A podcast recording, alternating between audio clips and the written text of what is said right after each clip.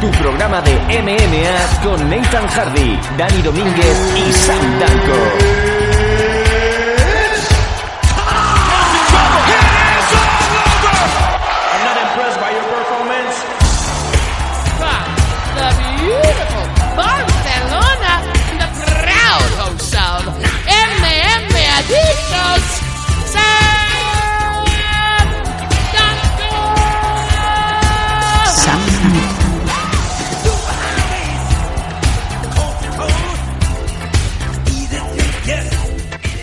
¿Qué tal amigos MM Adictos? Una semana más volvemos aquí a vuestro programa referencia, el programa que usáis como terapia de cabecera, os lo ponéis en la mesita de noche para ir repasando, ¿no? Para poneros al día, para estar enterados de todo. Esto es el MM Adictos, que hoy, en su edición número 163, cuenta pues con el equipo al completo, como no podía ser de otra manera, empezando por el sur, luego nos iremos mucho más al sur.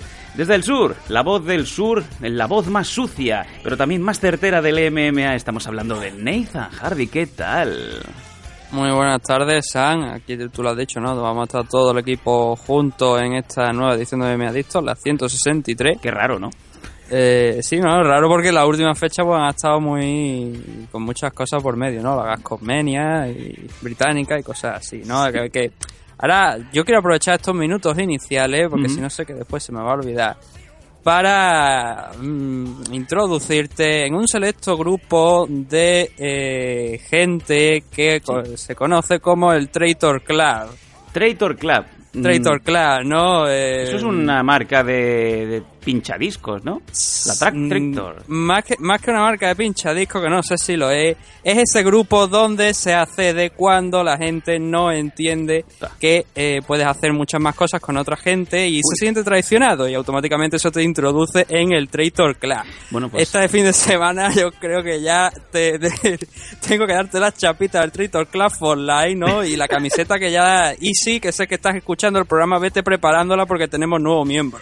Bueno, yo, eh, como rememorando, ¿no? Ya, ya que hablas de esos términos tan extraños que es el pressing catch, eh, No, no, célebre, Pressing Catch no, renegado de Pressing Catch de MMA porque también estoy yo, ¿no? Aquí una célebre, Club. una célebre frase de Triple H que va a colación perfecto de esto que me estás ahora poniendo por delante, que no tengo ni idea de lo que es. En esta vida, Ojo, ya, ya, ya lo tendrá dentro de pocas fechas. En esta vida o haces dinero o haces amigos.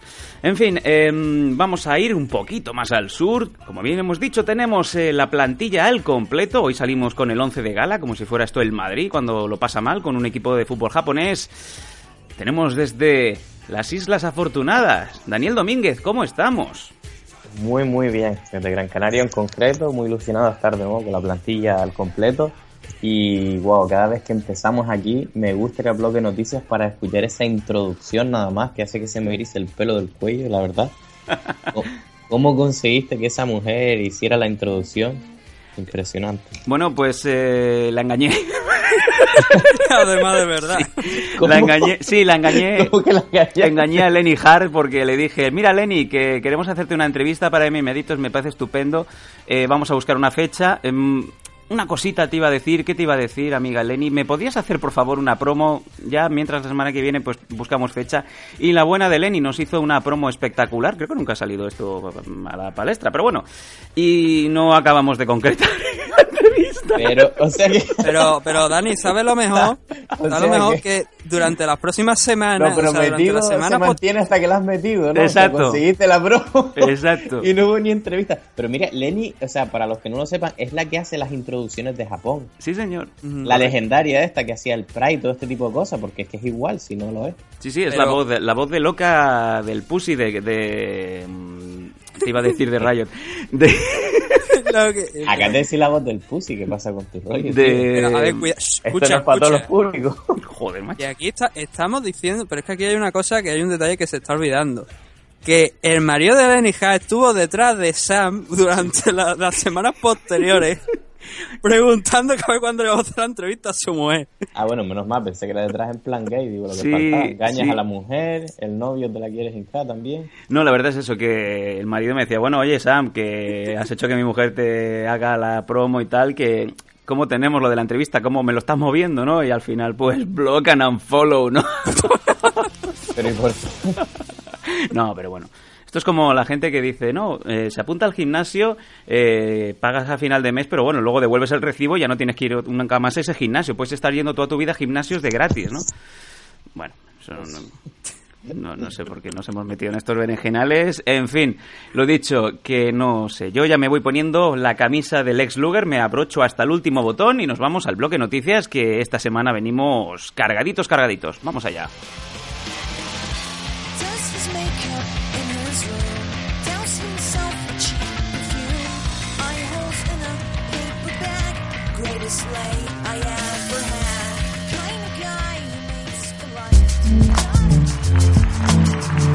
Noticias. Is there something wrong with your ear?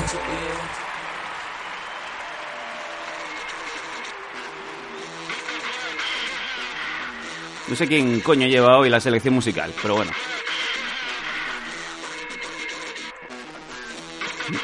Nathan, ¿has sido tú? Tiene pinta de que es el Spotify en modo random. Sí. Ahora, ahora sonará escándalo de Rafael, ¿no?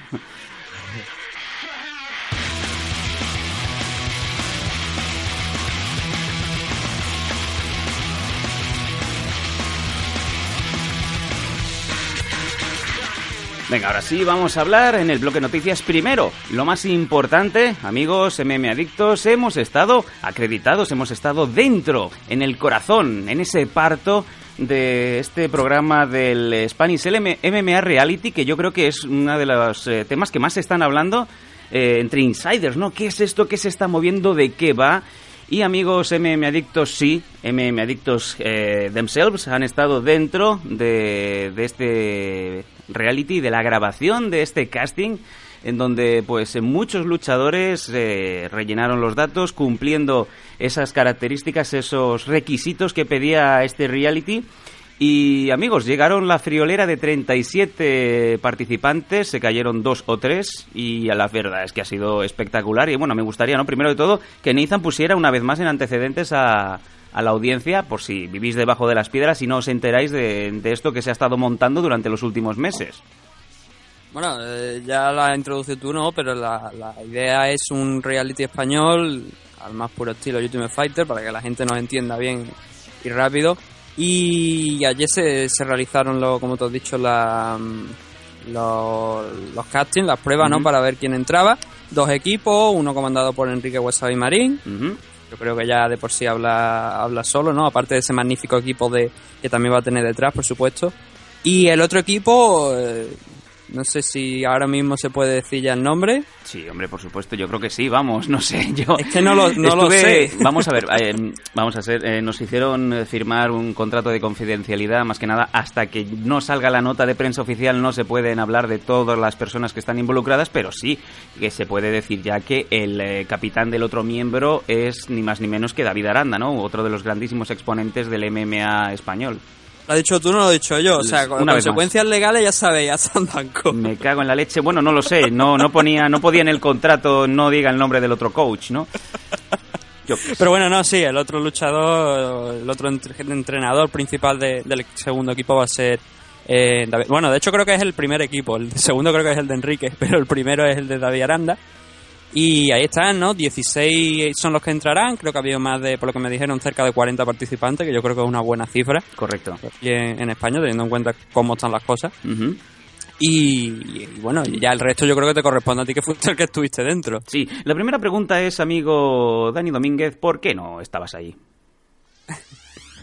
Hombre, Venga, patatón caliente, ahí está. es una muy buena pregunta. Ah, y podría tomar el camino de, de un programa de radio que hacer, unas clases de grappling que da por las tardes, en Franco, haciendo un curso. Pero yo creo que lo principal es que estoy súper pasado de kilos Oh, vale. y que hace mucho tiempo que no que no me acerco al peso de 66 kilos. Yo creo que eso Bueno, a ver, fue hay- probablemente el factor que me disuadió de, de aparecer por ahí inicialmente. Algunos, algunos luchadores que se presentaron en el casting venían muy preocupados con el tema de báscula, incluso había alguno que venía un poquito gordito, no sé yo si se puede decir, y estaban muy preocupados sobre si tenían que dar los 66 en el casting y ya desde ahí la organización les dijo, no, no, tenéis que dar eh, los 66 cuando empiece el eh, reality en sí. Era básicamente, las pruebas era un tryout en toda regla para que nos entendamos todos, es el típico tryout que te hace UFC cuando te dice eh, próximo próxima convocatoria de Ultimate Fighter, por decir algo, en Las Vegas, todos los luchadores que estén en este peso o que piensen que van a poderse mover en este peso, se convocan y así fue. Eh, desde las 11 de la mañana estuvieron eh, la gente inscribiéndose en el eh, Fitness, en eh, un gimnasio muy importante en Intensa, que está prácticamente tocando con el Templum, un gimnasio que a mucha gente le, le, con- Ah, sí, le consta sí, que es muy importante, donde suele estar Margo Mezlufo. Y donde curiosamente también estaba Enrique Wasabi haciendo un eh, campus eh, programado por Reebok, en donde, pues fíjate, eh, ya es una excusa realmente si no quieres entrenar MMI, porque Reebok había puesto a disposición de la gente que comprara material de Reebok valorado en 30 euros, podían hacer gratuitamente un, eh, pues, un campus con Wasabi, fíjate. Sí, perdona, sí, sí, yo escucho eso también, pero es un seminario más bien, ¿no? Sí, O sea, sí, no- correcto, perdona, es un seminario. Fin de semana, sí, en el cual él explica un poco por encima, que estuve, lo estuve viendo por, por Facebook también, explica un poco técnicas así eh, que ha ido utilizando y aprendiendo, porque no olvidemos que no estuvo únicamente en UFC, en plan, eh, pasó por allí, sino, eh, eh, quieras que no, él se mudó allí. Estuvo en ese Ultimate Fighter, entrenó con los campamentos de entrenamiento punteros en el mundo y desde luego un año o dos los que estés ahí, un tío inteligente como Enrique que presta atención, eh, pues habrá aprendido muchísimo, habrá subido muchísimo el nivel, es una lástima que no tuviera oportunidad de seguir mostrándolo Sí. y tienen mucho que ofrecer, es decir, a todos aquellos que se quieren pasar se los recomiendo encarecidamente porque la verdad que el nivel que tiene ahí Estados Unidos es de loco.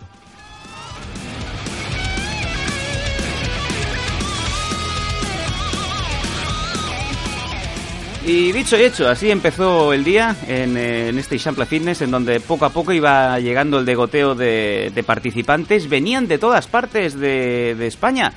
Incluso había gente que había venido de Orense, de las, eh, de las Palmas, de Tenerife. Por eso me estaba yo pensando, a ver si sale aquí en la lista Daniel Domínguez. No te vi, digo, wow, what the fuck, qué bajona. Y hubo de todo, o sea, em, una cosa que quiero que recalquemos como importante es que había de todas las edades, incluso mm, 18 años, hasta que también había un participante de 40, con solamente un combate amateur, eh, o bien de ganado, pero que estaba allí. Yo creo que ahí había un- una horquilla muy importante de edad, en donde prácticamente la edad es lo de menos. Si eres bueno, lo eres. Nathan, o sea, Sí, es no, una no, cosa- o sea, los requisitos de la normativa de, del, del casting eh, decía eso, ¿no? Que si eras mayor de 25 años, pero tenías menos de 5, creo que eran 5 peleas profesionales, podías apuntarte perfectamente. Entonces se entiende pues que esta persona esté por allí. Y bueno, pues qué decir, fue mm, el degoteo fue constante, eh, tenían eh, los participantes, digamos, hasta las 3 de la tarde para llegar a registrarse, etcétera, etcétera. Y hubo un caso muy curioso, uno de los eh, chicos que venía de Orense, un, un joven de 28 años, creo recordar, llegó con eh, tantos nervios, Nathan, eh, Dani, que se olvidó la mochila en, la, en, en el, bueno, en el vagón de tren. Con lo que conlleva dejarte una mochila en 2016 en España en un tren, ya sabes lo que pasa. ¿Y era, y era morenito así o cómo era? No, bueno, eh, de hecho es uno de los participantes más, más pintorescos, no podemos decir mucho, pero era la viva imagen de John Copenhaver as known as War Machine. Digo, este tío que me lo ¿En metan por favor. ¿Con tatuaje y todo? Eh, no llevaba los tatuajes a, a simple vista, pero así, con cresta, con el pelo rojo, y me recordaba mucho la manera de, de hablar, eh, ese espíritu, ¿no? De yo vengo aquí a por todas. Y yo, claro, me ponía a mirar el récord que decía, hijo, tienes un 0-0. Y dice, no, pero yo, yo aprendo rápido. Y digo, bueno, pues mucha suerte, mucha suerte, Esa- amigo. Esa es, la, esa es la actitud. Sí, sí. Esa es la actitud y no hay más que hablar. Sí, sí, yo me quedé, rápido, me quedé prendado de este chico. Qué barbaridad. Pero mira, te digo una cosa, espero que John Copenhaver estemos hablando de su faceta antes de ir al talego, porque no sé si escuchaste lo de la pelea y que le pegó la actriz porno y no sé qué. Sí, bueno, tuvo su momento chiquetete en donde eh, John Copenhaver... per- eh, sí, Nathan, perdona. No, no, que digo que ya empezamos a salir nombre. Salió el Sí, sí, nombre vamos, de... sí, vamos a no dejarlo. Que el que quiera que mire la noticia eh, involucra a John Copenhaver, una O que pongan War Machine, que es más fácil. War Sí. Machine, una Vale. novia que es actriz porno, le puso Mm, los cuernos, no sé qué, entró, le dio una tunda al tío, le met- eh, sostuvo las partes de la tía, le dijo, esto es mío, no sé, una locura. Vamos. Sí, grab, grab her by the pussy. sí, sí, sí, hay un... Em, bueno, de hecho, eh, ayer durante la grabación Enrique era todo simpatía, ya lo sabemos, ya conocemos a Enrique y salió bastantes momentos de vamos a hacer un chiquetete slap, ¿no? A ver si vamos a conseguir hacerlo viral y, y que en el reality pues incluso venga un momento dado pues Antonio Cortés a dar una clase, ¿no? De guantazos.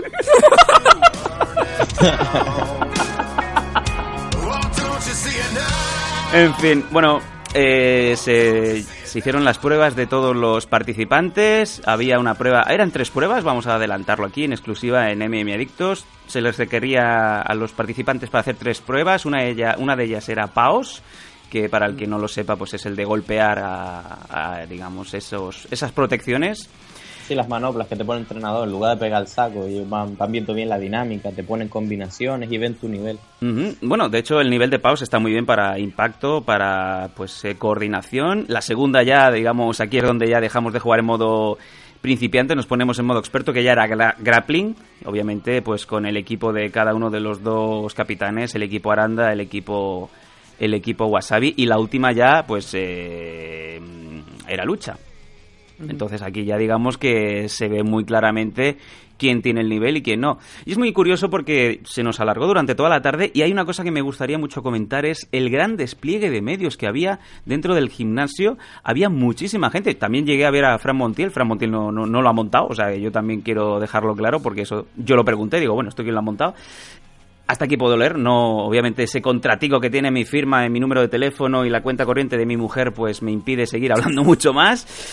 Y tiene una pinta brutal la, el equipo técnico que había, sonido, cámaras, organización. Había un director que en todo momento decía qué es lo que teníamos que hacer y realmente yo creo que esto va a pegar muy fuerte. Y sobre todo lo más importante es que se quiere potenciar eh, no solamente las MMA en España, sino introducirlo como un deporte reglamentario de honor, de respeto, en donde, por ejemplo, palabras como pelea, luchador, todo esto quieren dejarse a un segundo lado y se quiere poner como eh, palabras primordiales atleta, competidor, competición. Porque esa- no nos vamos a olvidar de esto. Es un, es un deporte de competición en donde hay atletas. Entonces, eso es lo que realmente se quiere potenciar desde este reality que, pues, ya te digo, eh, prácticamente con el principio del eh, siguiente mes se va, se va a empezar a hacer de gotear todas esas informaciones y en donde, pues, MM Adictos, gracias a Dios, pues va a tener mucha eh, repercusión directa porque vamos a intentar estar más dentro de lo, de lo que deberíamos, ¿no? sí. Es que yo me explico como un libro cerrado.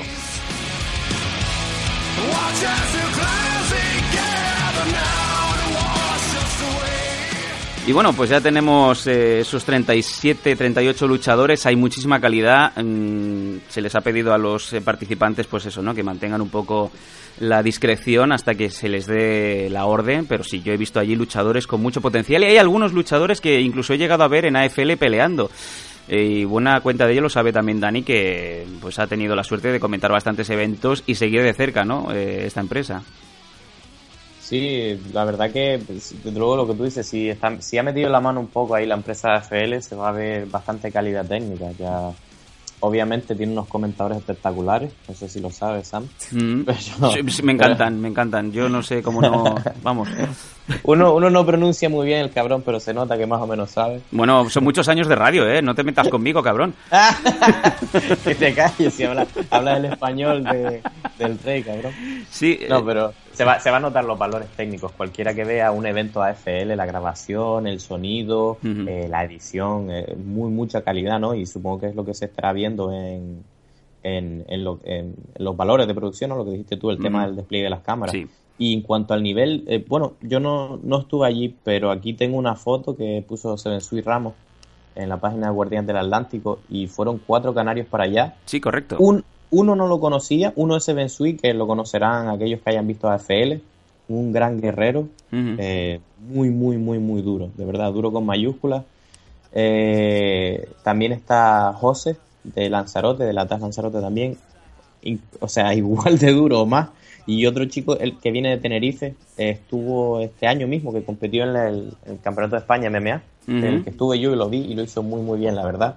Con la, por lo menos la representación canaria que va para allá, muy contento. muchos luchadores que hay de todas partes, ya digo, no solamente de España, también de Canarias obviamente, y también hay luchadores de Polonia, luchadores de Rusia, luchadores brasileños, portugueses, eh, algún venezolano también, chilenos. em, hay mucha calidad y esto es lo que sobre todo creo que va a quedar muy patente, va a potenciarse mucho y va a ser un gran escaparate de todo lo que se está preparando aquí, estos cachorros, ¿no? Que, que todos los gimnasios más importantes de MMA de todo el país pues se están poniendo ahí y que me imagino que con realities como el este del Spanish MMA Reality van a salir a la palestra y va a ser realmente una exposición brutal porque esto además es eh, totalmente un formato que es muy americano y es perfectamente exportable a todas partes. Eh, la mayoría de textos que estaban eh, dentro del, del- de este casting estaban en inglés, con lo que yo, Nathan, tengo la clara idea de que esto va a ser exportable a todo el mundo.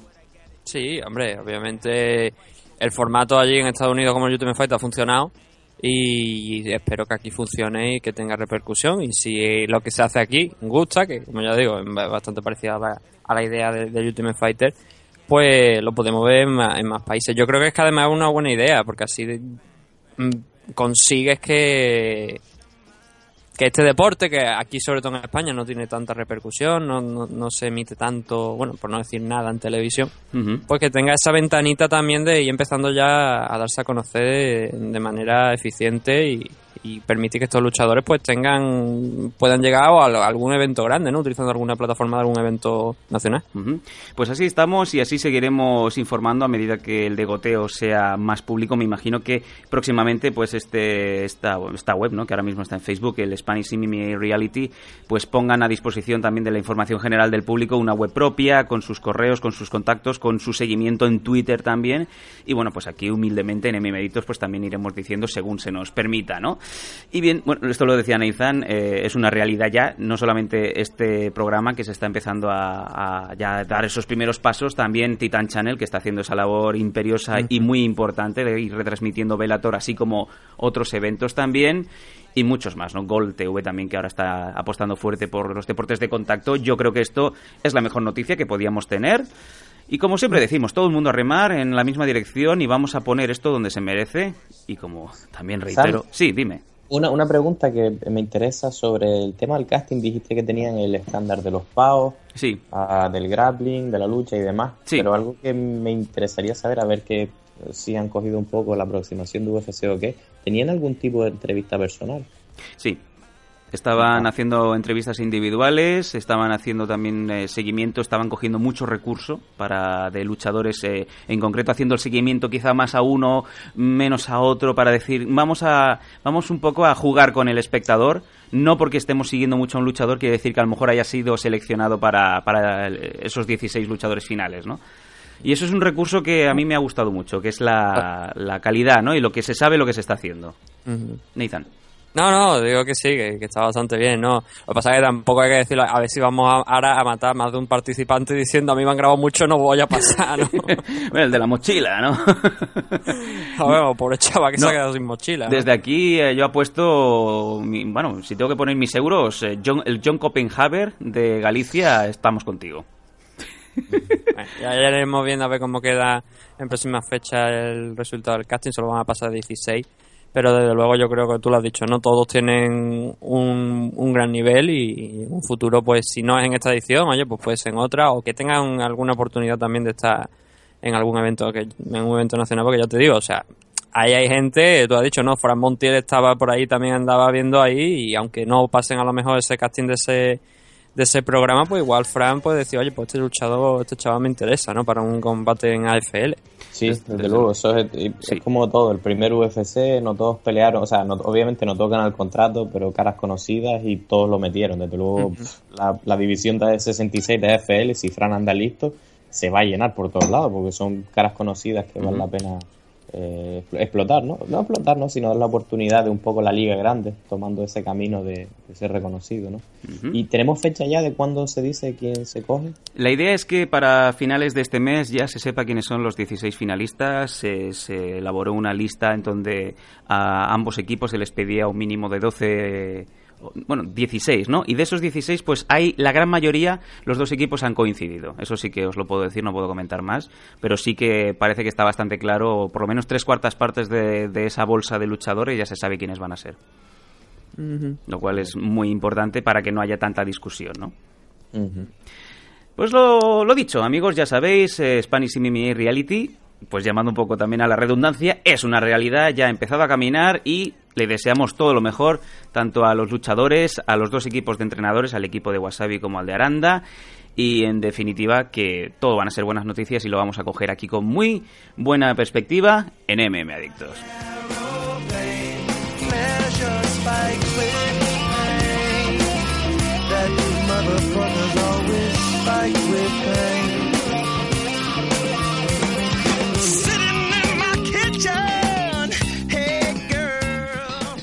Y bueno, tenemos que seguir hablando de noticias sobre pues luchadores MMA nacionales. En este caso, pues tenemos que seguir, Nathan, eh, Sí. comentando sobre derrotas.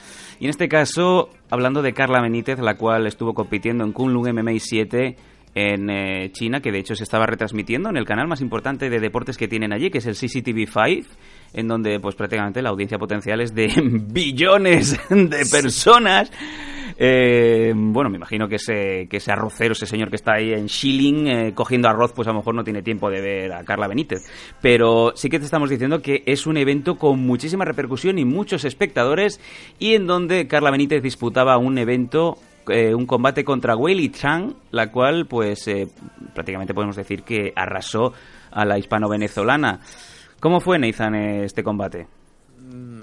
Tú lo has dicho, arrasa, ¿no? Mal. La verdad es que bastante mal para, para Carla. Eh, tanto hasta el punto que él, la primera vez que la noquean dentro de, de una jaula de MMA. Eh, y no es fácil, no estaría fácil, lo cual habla muy bien de, de la China de lo, de lo dura que, que es Weili Zhang, ¿no?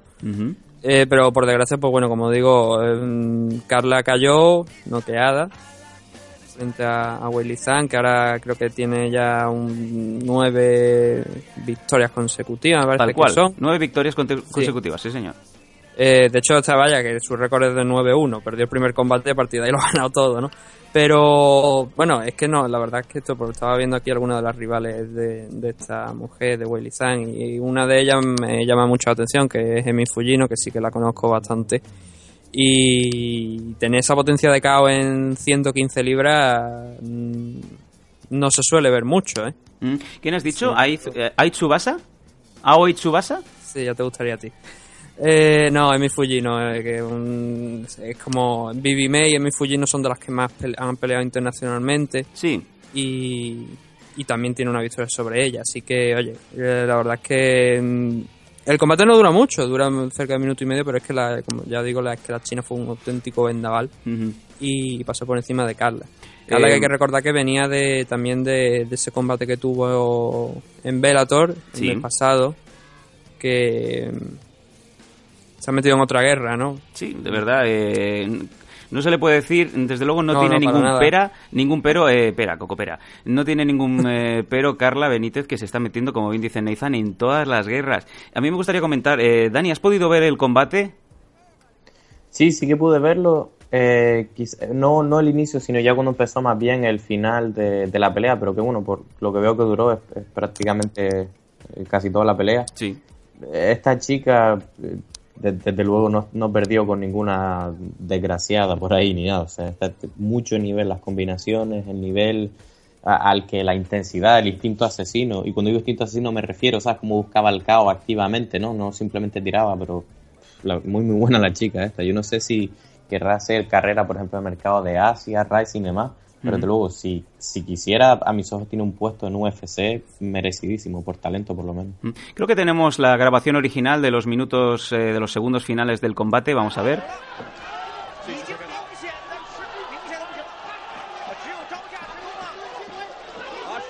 No, no podéis oír las hostias, pero...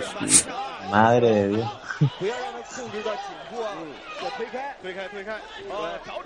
Codazo tras codazo, está intentando agarrarla Carla. Sí, esa es la historia de la pelea. Eh, es triste ver y, y- y di- digo triste quiero decir porque Carla es una buena peleadora que de luego es muy difícil de finalizar y ir para adelante y demás, pero por lo que por lo que puedo apreciar yo en esta pelea, eh, Whaley la cogió pronto, la enganchó pronto, estaba tocada Carla y no supo reaccionar porque ya, ya te digo, tuvo- no, no tuvo respuesta de ningún tipo, no se abrazó, no buscó la proyección, no trató de salir fuera de la jaula.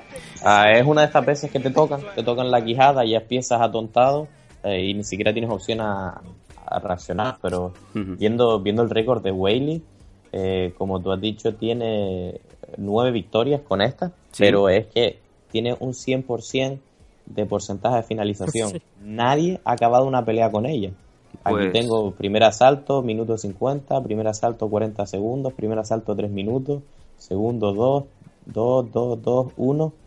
O sea que... Uf. Da miedo, da miedo, Sí, de sí, verdad. Una vez más lo decimos, Carla Benítez, muy brava, muy valiente eh, y además viniendo de una derrota en Bellator, eh, ponerse delante de, de Weili Chang, la china que, como bien decimos, un récord de nueve victorias seguidas, imbatida y con finalizaciones en todas. Es que yo creo que Kunlun MMA se le ha quedado pequeña a, a esta china, porque vaya talento. Sí, pero que no me la lleven a Rising en próxima fecha, que son capaces de ponérmela con Rene y me la mata. No, me la ponen con, eh, me la ponen con Jassy Gaber. Ah, joder, pues le saco una cabeza, bueno, una, no, un par de ellas, ¿no? Lo que, a ver, lo que sí quería, no sé, a ver, na- nada que achacarle yo creo a Carla porque ella lo intenta, ¿no? Eh, pero, mm, opinión personal, eh, Vamos a ver. hay que meterse, eh, cuando vienes también de la derrota que tuvo contra, contra Elena en Bellator, Ujú. eh, igual habría que haber esperado un poquito más antes de volver a subirse a la jaula, corregir esos posibles errores. Sí, Y- cierto. es que no ha pasado ni un mes, ¿verdad? Porque es que, claro, es que lo que pienso que es que después de una guerra que tuvo con Lena, igual no, ella a lo mejor se siente fuerte, se siente bien y el maestro Mordillo también lo cree así, ¿no? Pero en un mes yo pongo, pienso, hombre, hay luchadores que tardan bastante más en recuperarse, entonces igual a lo mejor hubiese sido interesante esperar un poco más, no lo sé, ya te digo, no soy ni su preparado físico, ni soy el maestro Mordillo, que él sabrá más de estos temas, ni por supuesto ella misma, que es la que, la que tiene que saber cómo, en qué estado de forma se encuentra, ¿no? Pero igual hubiese sido conveniente eso, eh, sentarse bien en el gimnasio a decir, vamos a corregir esto, vamos a cambiar algunas cosillas más y, y no subirse nuevamente a la jaula. Ahora supongo que después de esta pelea, pues bueno, habrá que volver a corregir errores y tomárselo un poquito más con, con tranquilidad y, y volver a la jaula fuerte y a intentar ganar, que, que ya hemos visto a, a Carla salir de, de situaciones peores con la mano en alta. Mm, ¿Y tú Eh, qué...? Sí, pre- pre- precioso, Nathan. Eh, eh, ¿Tú qué opinas, eh, Dani, de, de estos combates, no? Un poco Carla Benítez a lo cherrone, ¿no? De prácticamente sale de un autobús para meterse en otro, porque, bueno, sabemos que la edad de, Benítez, bueno, pues son 37 años, pero aún tiene muchísima cuerda para rato y buena cuenta de ello son eh, esa experiencia y, el estar prácticamente mes y mes también compitiendo. Eh, ¿Opinión personal? Sí, tú mismo lo has dicho ahí. Eh, un factor importante que hay que tener en cuenta, quizás a diferencia de lo mejor luchador que está apareciendo ahora, es el hecho de, de la edad, de que quizás quiere eh, aprovechar todas las oportunidades que, le, que se le presentan. Los dos son eventos grandes. Está claro cuál es la razón. Pero, pero como tú dices, y ya no, si hasta ahora ganara sin que te hubieran tocado, eh, pero viniendo de una derrota y con lo y con lo que pueden suponer estos caos, quizás no, no fue la decisión más inteligente, ¿no? Y, y como muestra, aunque no te hayan noqueado en el anterior, eh, sí que puedes tener una, una contusión y que te lleva a tu primera derrota por caos. Y ya no estamos hablando de una derrota en el récord, sino de un daño, ¿no? De un daño que en tu, en tu cuerpo, que lo vas a llevar de aquí adelante y que hay que tratarlo con mucho cuidado. Buena, buena cuenta de ello también nos lo, lo comentábamos ayer eh, entre bambalinas. eh, David Aranda y yo tuvimos un momento, un pequeño receso en el, en el reality que se estaba grabando para comentar sobre todo en la participación de Carla ¿no? en el Kunlun MMA y decía, es muy duro tirar a Carla, cómo venía la China para tumbar a Carla. Ahí es, ahí es, yo creo que esa es la definición perfecta. Carla Benítez es famosa por su resistencia, eh, sobre todo en el stand-up, ¿no? Sí, pero el- a ver, es lo que, lo que lo que acaba de decir Dani, que es lo que yo que- lo que quería transmitir, que igual a lo mejor de un mes a otro, aunque ella se sienta fuerte, a lo mejor hay algo que no realmente no está en su sitio. Eh, después de esa guerra que tuvo con Lena. Entonces, a lo mejor, claro, eso también influye a la hora de, de meterse aquí nuevamente y que la China, pues, eh, con tres o cuatro golpes ya te haga temblar y luego ya pues ca- acabe la pelea, acabe en el primer KO. Porque sabemos eso, ¿no? Sabemos que, que Carla, tú lo ha dicho David, es que es muy dura, es muy, muy dura, nunca la habían finalizado por KO y la hemos visto aquí caer que, joder, es preocupante, ¿no? La forma en la... Sí.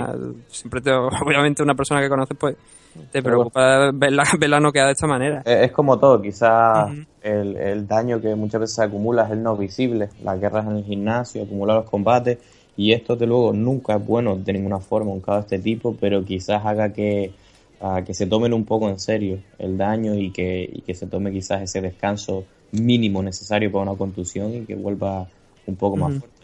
Solemos decirlo siempre, en MM Adictos nos encanta pues poder hablar con los luchadores, sobre todo preparándose para combates y es muy bonito también eh, poder hablar con ellos cuando vienen de una victoria, pero no por ello queremos dejar de eh, representar y estar eh, a los al lado, ¿no? En, como si fuéramos en esa esquina de los luchadores dolorosas derrotas tanto de Irene Cabello por motivos diferentes, ¿no? Al, al de Carla Benítez, pero sin embargo está más que claro, nos encantaría pues poder saber de primera mano ya sea por Irene o, en este caso, eh, volver una vez más a tener a Carla Benítez en los micrófonos de MM Adictos y saber cómo se van a afrontar las siguientes luchas en 2017, cómo está afrontando estas dos derrotas en Bellator y en Kunlun MMI y, desde luego, como siempre decimos, tanto al maestro Chinto Mordillo como a, su elenco de luchadores y representados, los micrófonos de MM Adictos están abiertos para sus luchadores.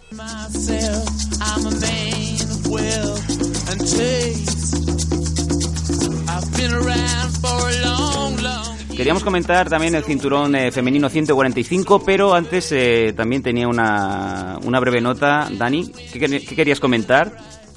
Sí, eh, eh, se trata de una nota sobre una iniciativa que lleva Randy Couture trabajando en, en la leyenda de MMA de hace mucho tiempo, que considero que es muy muy importante y ahora mismo a la luz de los acontecimientos de dos uniones, o sea, perdón, dos sindicatos de MMA, a una asociación y demás, que parece que todo el mundo viene a salvar la papeleta, eh, quiero destacar el trabajo de Randy Couture, que lleva mucho tiempo trabajando en ello y en algo que es muy muy importante y sobre todo mucho más posible y más sencillo, aunque no lo parezca, que es un cambio de ley.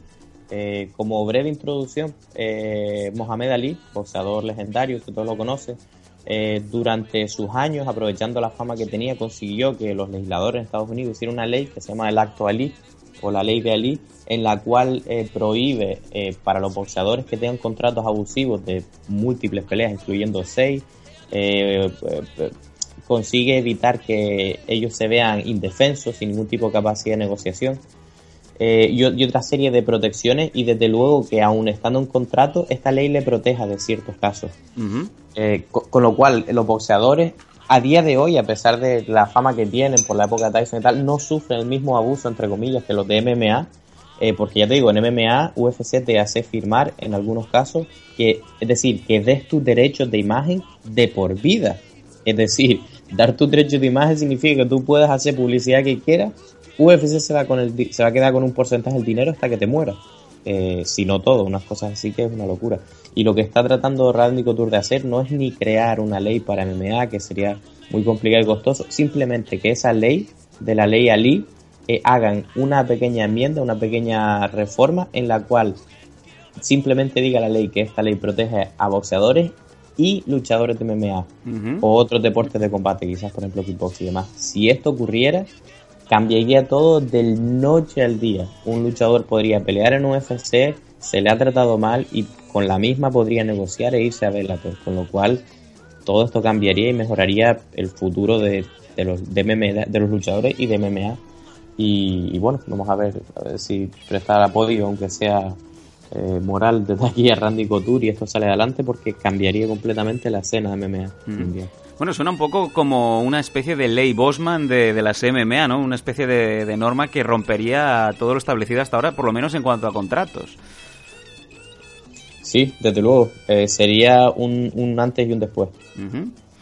Estaremos siguiendo de cerca este, esta noticia comentada por Dani. Desde luego, pues eh, vamos a estar pensando que eh, ir a buen puerto es difícil siempre ir contra el imperio, ¿no? Que se lo digan a, a Luke G. Walker. Pero, Eh, pero bueno, vamos a seguir de cerca eh, la lucha, ¿no? De Randy Couture. Antes era con guantillas, ahora es con el traje y la corbata abrochada hasta arriba, ¿no? Como si yo ahora con esa camisa blanca del ex Luger. Y nos vamos a ir a la siguiente noticia, que es la que quería sacar antes, justamente, que es eh, la creación. Parece ahí un poco en nocturna y con alevosía, ¿no? Ahora unas prisas raras que le ha entrado a la empresa de Zufa, ahora pues la empresa de, de Ari Emanuel, por crear la división de 145 libras femenina con un cinturón, que es prácticamente Nizan lo que llevaba mucho tiempo pidiendo Cyborg, ¿no? Sí, y cuando lo sacan resulta que no Cyborg no está en la pelea por el título. What the fuck. Un poco llamativo, ¿no? Sí. Teniendo en cuenta que básicamente eh, lleva Invicta mu- lleva sin perder muchísimos años. Ha ganado, ha sido campeona en todas la- las compañías en las que ha estado, incluyendo Invicta, más recientemente. Y, y resulta que USC se desmarca y dice que Germaine de Randamier y Holly Hall son las que se van a enfrentar en, por el cinturón de las 145 lib- libras en UFC 208. Sí, lo único que UFC le, le ofreció dos peleas por el título a Cyborg y Cyborg Pero- dijo que no, por supuesto Vamos. tendrá sus motivos, pero que, que no ahí, que- ahí es donde vamos, ahí es donde Ahí, vamos. ahí donde va la, que- boca, la boca de Nathan. es- Ahí- Ahí es donde íbamos ahí precisamente ahora con el tema de, de por qué Cyborg ha, ha dicho que no quería esas dos peleas. Eh, se le ha dado, tú has dicho, dos peleas con mm, ocho semanas de margen para prepararse y ella ha dicho que ella no podía volver a cortar a las 145 eh, en esas ocho semanas. Cosa que gente como el propio Joe Silva o Dana White ha cuestionado, porque dice, oye, si no puedes bajar en 8 semanas a 145 libras, que igual tampoco estás para pelear en 145, sino en 155. Pero lo que ha alegado eh, Cyborg es que después de ese último corte extremo, y quiero subrayar extremo, y si la gente no ha visto el documental donde siguen todo ese corte de, de Cyborg, no lo ha visto todavía, que lo vea. El documental se llamaba Super Size Me. no, ese no, No. ese, ese no. Hombre, dicen, dicen que Cyborg normalmente anda en 175. Ujú, como Ronda Y- Rousey, ¿no? y aquel esos- día- Esos son 72 kilos, para el que no sepa. Ujú, Bien, bien, Y bien. eh, para el corte de, de la última pelea tuvo que bajar 140 y le costó la vida. Te lo digo, cualquiera que vea el reportaje que, que le hicieron, Ay, no, perdón, 79, 79. Cualquiera que viera el reportaje sabrá lo que le costó ¿no? a, a bajar y dijo que necesitaba más tiempo. Ella no es que se haya negado, es que necesitaba un poco más y creo que eran dos semanas más para, para haber estado lista para una pelea en 145 libras y sin embargo yo sí la entrado todas las prisas del mundo y pone a Germain de Randamier que peleó en Featherweight hace creo 3 o 4 años y Holly Holm que mm, no ha peleado me parece en la división Featherweight y desde hace muchísimos años sino nunca no debería De- comprobar el dato conforme estamos hablando pero yo creo que no me peleado nunca recuerda- en la división Featherweight De todas recuerda- formas, pero sí. perdona que te corte, la de 8 semanas fue la primera y la segunda que le ofrecieron fue con 12 semanas. Mm, pues no, Eh, no, pues y, a- no, y o aún sea, así, y aún así dijo que en 12 tampoco lo cogía. Y eso sí es una armada. Yo, yo eh, lo que yo por lo menos lo que yo he escuchado de, de la propia Cyborg es decir que ella en 10 semanas, en dos semanas más sí podía estar lista. O sea que necesitaba 10. A mí me, claro, es que es Dana White, es que estamos hablando de Dana White, ¿sabes? Esto me suena mucho, me recuerda a la época aquella en donde metían con calzador a Uriah Faber, no matter what, ¿no? Que, le- que incluso se bromeaba con la división Faber Weight, ¿no? Eh, Sí. Quizá esto ahora está pensado porque Holm ha pasado del estrellato a, Mire, yo, al anonimato y necesitan hacer la Holm Weight. yo tengo una teoría sobre por qué les puede beneficiar, a, pesar de que Cyborg es una estrella, esto. Pues venga, adelante. A ver, no. Yo, yo personalmente pienso que está claro que si tienes a Cyborg de campeona es un, es un gran reclamo. Eh, no tienen estrellas ahora mismo, les faltan, no falta Conor. Eh, esta gente ya no quiere hacer pay-per-views tirando por lo bajito, sino quieren reventar en todos, ¿no? Con lo cual necesitan eh, algún tipo de estrella o incentivo, como vimos inventándose el título, por ejemplo, interino de interino, así y tal, ¿no? Poco en esta línea. Entonces, entonces claro, siguiendo esa línea, ¿qué hacemos? ¿Qué quieren ellos? Bueno, pues quieren títulos, quieren una edición. Tenemos a Cyborg, no quiere. Ah, que no quieres ahora. ¿Qué es lo siguiente mejor? Pues lo siguiente mejor, eh, yo, yo pienso es que eh, ellos siempre dicen que Ronda es más grande que Conor y no sé qué y tal. No, no es cierto, yo pienso que no, y los números están en el pay-per-view por mucho que haga película, pero lo que sí que es cierto es que si quieren igualar a Ronda con Conor, Conor es un campeón de dos pesos. Sí. Si, si Holly Holm Ojo. gana esta pelea, que tiene historia con Ronda, y Ronda gana su pelea, Ojo. desde luego que van a hacer una pelea por dos cinturones ¡Bang! y, ele- y elevar a Ronda el estatus. Te ¡Bang, lo bang! juro. Te lo juro. Si gana cada uno esa pelea, sería al mismo tiempo el- la revancha con Holly que fue la que le noqueó y le quitó el cinturón, Ojo, eh. y elevar a Ronda al mismo nivel de, de estrellato de ser campeona de dos pesos diferentes, piénsalo. Me río yo de... Sí, sí. Pero, pero, eh, yo, yo tengo aquí una pregunta, ¿no? Pongamos que Ronda Rousey gana el título de 145 también porque sube. Ah, Se retira, se eh, retira. retira automáticamente, ¿no? Se O sea, retira con la misma. No tiene ovarios Se- de enfrentarse a se Cyborg, ¿no? retira No con la misma y le dice Cyborg, bueno, si quieres nos echamos un piedra, papel y tijera detrás, pero no la espera ni de coña. Aunque si de repente les cuadra y consiguen que, que Ronda se espere, la pelea de Cyborg, porque no tienen prisa ninguna, la pelea de Cyborg contra Ronda con dos títulos en 145 sería una puta locura tan grande. Pero sí tienen prisa. Yo creo que sí tienen prisa porque Bueno. Ronda ha dicho que no va a estar mucho más. Claro, ritmo. claro. Oye, a mí particularmente, que- que- que par- esto- particularmente me encanta la teoría de la conspiración de Dani Domínguez as known as No. Santiago Camacho. Yo, vamos, Pero- a pies juntillas me lo creo y, fuera de y- y coña te lo lo compro, escuchas ¿eh? He leído esta, ma- esta semana un artículo en MMA Fighting que decía exactamente lo mismo. Te lo compro, te compro la Eh. teoría, pero de, a pie juntillas, vamos, me acabas de abrir los ojos. Te lo digo en serio, ¿eh? Es que, es que piénsalo, tío, piénsalo. sí. Es que 145 fue por la cara. Yo cuando veo que abren 145 digo, pero si es que decían que no hay gente, no hay gente, hay súper poca. En Madre Invicta, que es cuando tiene gente, en 125 hay tías a patadas para pelear ese peso. ¿Por qué iban a abrir 145? Bueno, vamos, hasta está Cyborg a lo mejor, pero vamos a ver, tiene que haber algún tipo de, no sé, de jugada más a largo plazo, digo yo, porque... Bueno, pues eh, aquí ha quedado claro, eh, no, que me, no me quiero pillar los dedos hoy con el tema del timing, ese cinturón de 145 libras que después de este speech de Dani Domínguez ha cobrado un interés inusual, ¿no? Eh, no, no va a estar simplemente centrado en ese Holly Holm contra la señora que tiene nombre de perfume francés. Y vamos a ver qué nos va a deparar los siguientes meses porque ahora sí parece que va a tener bastante interés. Así que si os parece, yo creo que va a ser el momento perfecto para ir encarando el primer bloque de publicidad y vamos a volver con un muy interesante resumen del UFC on Fox que se disputó durante eh, este fin de semana en Sacramento y en donde aparte de ese Sage Northcutt contra Mickey Gall tenía como main event eh, dos de las chicas más bonitas del panorama actual. Además de buenas luchadoras, aunque una es mucho más buena y está mejor, claro que sí. Michelle Watterson contra Paige Van Zandt. Así que no os retiréis, que volvemos aquí en MM Adictos. She too fly for words, and where I'm at now, I'm too high for birds. Shorty, what you think about my return? Es escuchar a es- Snoop Dogg y me acuerdo de las rayas que nos metemos en escáner. pero- Do it for the haters, I do it for the players. Well, okay, I do it for the riches, but in the meantime, Eh, snífate Northcat en cocaína. if she with it, if she ain't, then I know I partner down. Cause a partner throwing shots every time I turn around. And a partner bringing partners every time I come to town. I'm a G6, sir, a Maybach girl. You can tell the chauffeur, he can park it right there. And I'ma walk up to the club upstairs. And when I come down. ¿Cómo se nos va la olla? La mejor música del momento.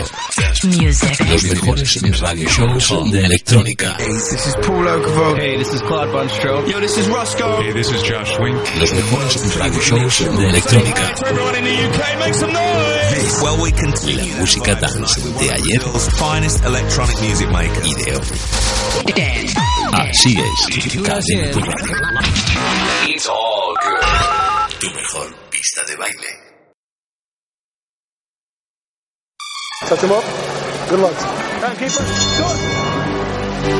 ¿Te gustan las MMA? En MM Adictos te escuchamos. Queremos muchas preguntas, preguntarnos chorradas también, da igual. Escríbenos en mmadictos.gmail.com o bien en nuestras redes sociales, arroba mmadictos.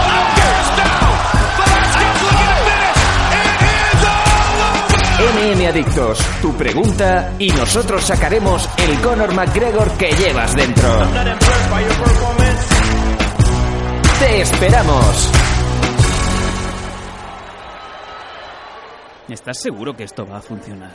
Sí, tú, tú déjame a mí.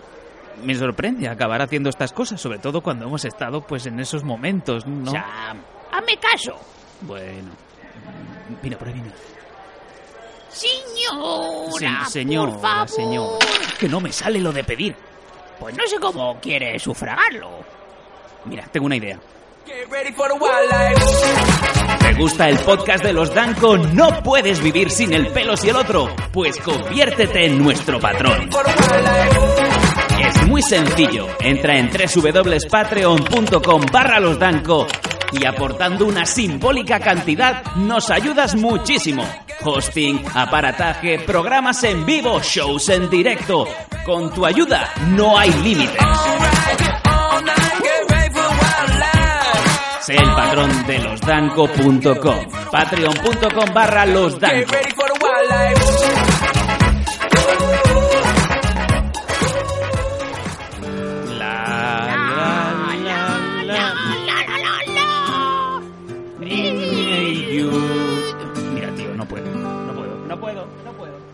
Pero Sam, Sam, ¿pero dónde vas? Que me dejes ya, que no puedo. Uy, hola, hola, caba- caballero, unas moneditas. Muchas gracias. Y por cierto, por 15 euros le como el culo. ¿Acepta Mastercard? Y PayPal. Young nigga out here working, man. Stay focused, man. King Dre, get that money. Zone one, King. Swag on deck, money Soldier. SODMG. SOD. Zone one. Soldier. King Soldier. Swag. On swag. Baby. Volvemos de la publicidad, estás escuchando MM Adictos 170 y... No, 100... On swag. Baby girl on swag. On swag. 163. Walk inside the mall and you Lo decimos una y otra vez. eh, nos podéis seguir en redes sociales en arroba mmadictos, facebook.com barra mmadictos, 9.000 seguidores en el grupo de Facebook de mmadictos. Además también os podéis eh, descargar no solamente este programa, todos los anteriores en todas las plataformas habidas y por haber. Estamos hablando de iBox, Stitcher, iTunes, Tuning, eh, la esta de donde trabaja la madre de Nathan y dos más que ahora no me vienen al... Ah, pero... Sí, Nathan, decías. No, que digo que lo has dicho mal, no es la madre de Nathan, es la puta madre de Nathan. Bueno, cada uno en su casa valora como quiera a sus padres. No, son, son Sí, dime, dime. pues masters de Pro Wrestling, no lo que lo valoran así. La madre de otro. ¿Qué, qué dices? Oh, puta verdad. Además también, eh, como siempre, recomendamos eh, Dragons Magazine en su formato romántico, el formato de papel, de celulosa, que es el, el que nos gusta para coleccionar. Y si pues, eh, no queréis ir al kiosco porque pesáis 200 kilos y os tienen que, eh, digamos, limpiar la espalda con un palo, con una esponja, también tenéis la edición digital. Eh, la página web es dragons.es, creo recordar, no lo sé. Nacho Serapio, represent. On swaggin'. Baby girl on swag. Oh, Creo que son las peores redes sociales que he dado en 163 programas. Qué más da, ya la gente sabe dónde encontrarnos. Cierto, cierto, así es. Venga, nos vamos a ir al UFC on Fox que tuvimos este pasado fin de semana, como bien decíamos antes del corte, en Sacramento, en el Golden One Center de California, en Sacramento, que es donde le robaron la mochila a Carlos Gascó, y donde tuvimos como main event a Paige Van Zandt contra mm, Michelle Watterson, un evento pues que tenía, bueno, no deja de ser un Uf- UFC on Fox, no es tan malo, por decirlo así, como aquel evento que tuvimos también hace unos días en Albany, pero que sin embargo, Nathan, te doy las riendas de- del programa, sí que tuvo eh, pues eh, luchadores que son muy reconocibles y que una vez más pues volvían una vez más a la palestra, ¿no? Sí, no solamente que fueran reconocibles, sino también teníamos eh, un combate muy muy importante aquí en, en la main card, que era el combate de retiro de Uraya Faber. Después de tantísimos años ya Uraya pues ponía punto final. De momento, porque ha dicho que igual todavía la puerta a un posible regreso. Pero sí que eh, la idea es esa, ¿no? Que Uraya Faber se, se retire ya después de este combate que ha tenido con Brad Pique. Eh, como ha dicho Sam, eh, tenemos una car con bastante combate, así que vamos a ir como de costumbre hacemos, ¿no? Desde la parte más baja de la cara, subiendo hasta arriba y bueno, tú Dani me vas parando donde sea necesario. Así que vamos directamente con el primer combate de la noche, que era en la división welterweight. Sultán Aliyev derrotaba a Boyan Belikovic por split decisión, un 28-29 y 2-30-27 a favor de Sultán. Sí, está una pelea un poco de estas. Ya, ya hemos hablado en, otras ocasiones, ¿no? Pero de estas en las cuales eh, uno cae un poco por encima del otro físicamente eh, y le acaban dando la pelea, que es el caso de Sultán Aliyev, que utilizó su wrestling para ganar esta pelea, a- al menos en los ojos de dos de los jueces. Y sin embargo, Boyan, que estuvo por la mayor parte de la pelea abajo, a pesar. Y, y, y realmente él dominó el striking, ¿no? El golpeo, la parte de arriba lo dominó. Con lo cual, si fuéramos por facetas, para mí él tuvo el striking y quizás lo que decidió, porque se pasó más tiempo, en el- fue el suelo.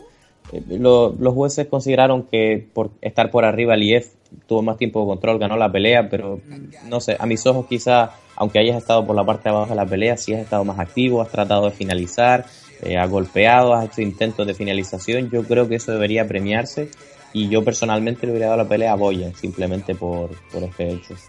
Sí, no, en eso también estoy de acuerdo. Muchas veces el- los, los- los jueces tienen esa sensación de que cuando estás debajo no está ganando la pelea, pero hay yo creo que hay que educarlos también a los jueces un poco.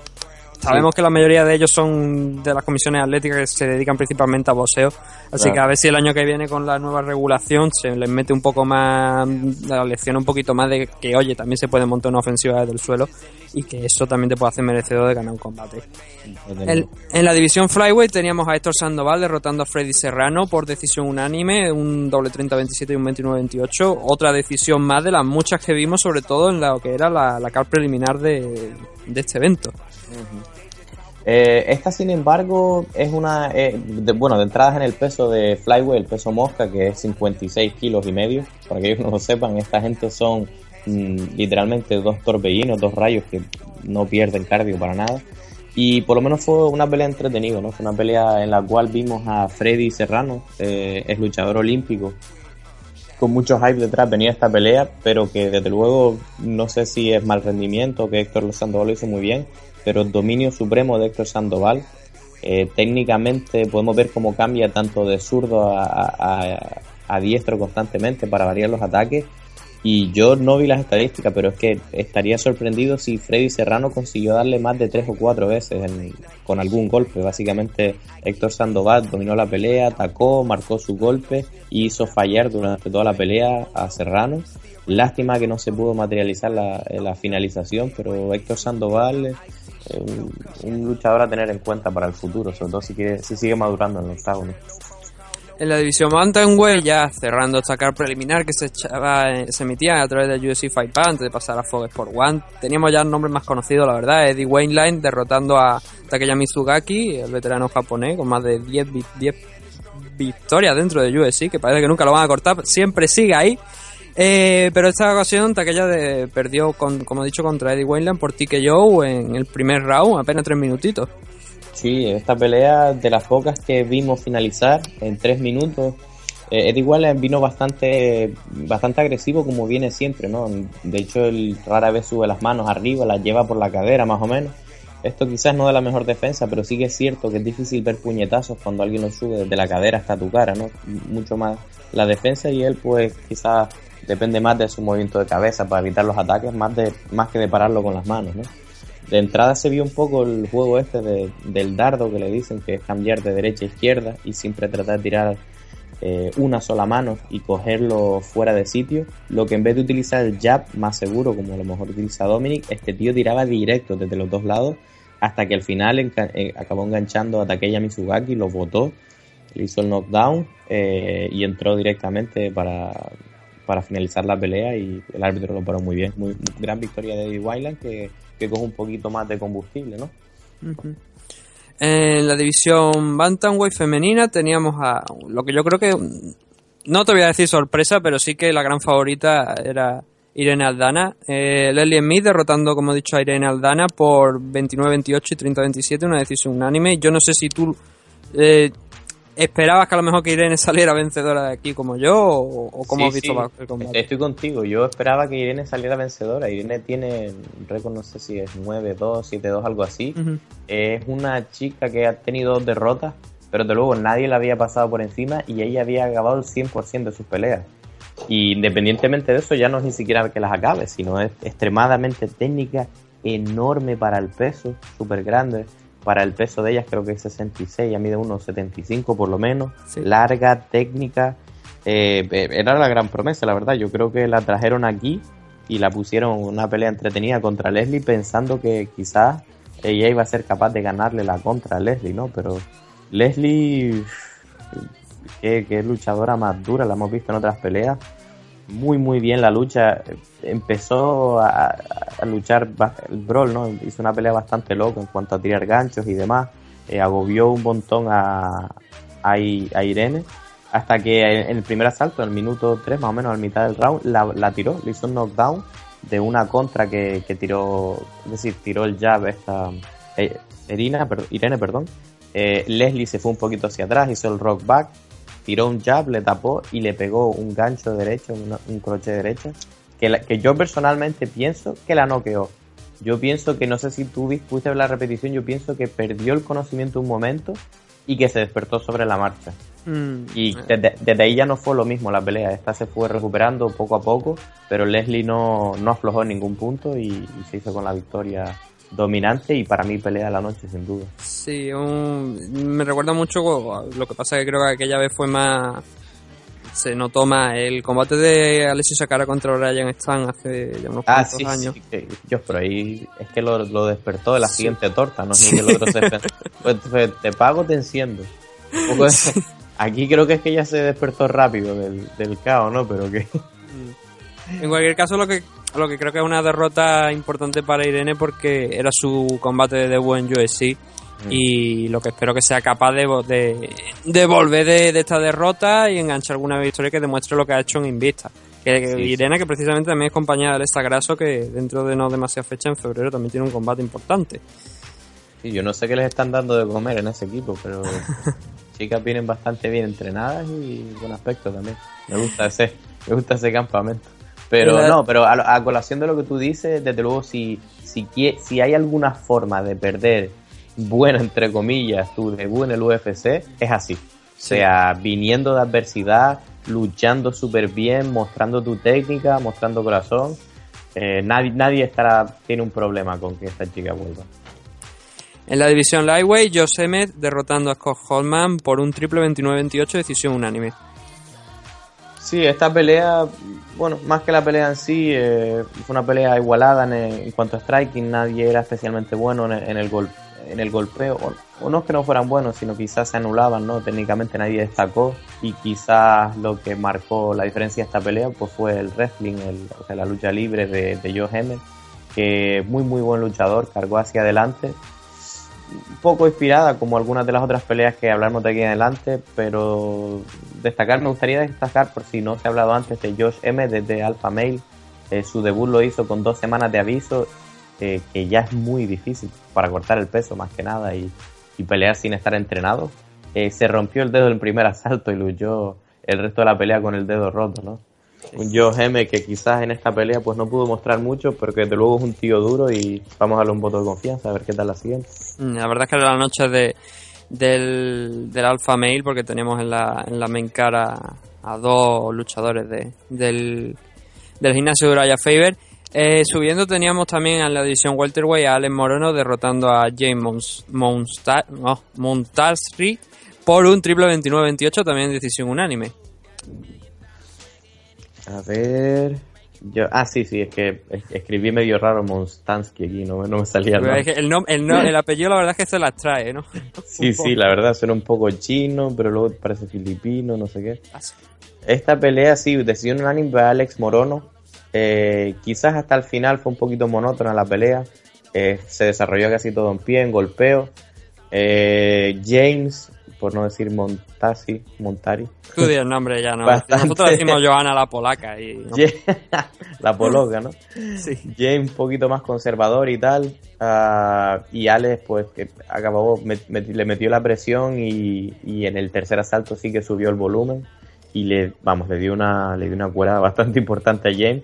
Que, que para crédito, para, para crédito a su, a su rendimiento, la verdad que aguantó un montón de daño, pero se le vio falto de respuesta. Es decir, no solo en que está claro que nadie se ve bien cuando está perdiendo, pero es cierto que él estaba perdiendo una batalla concreta que era el striking y en algún momento se le vio iniciativa de tratar de quizás llevar al suelo, abrazarse contra la reja y, y bueno, poco, poco inspirada la pelea, pero bien por Morono que supo meter la presión al final.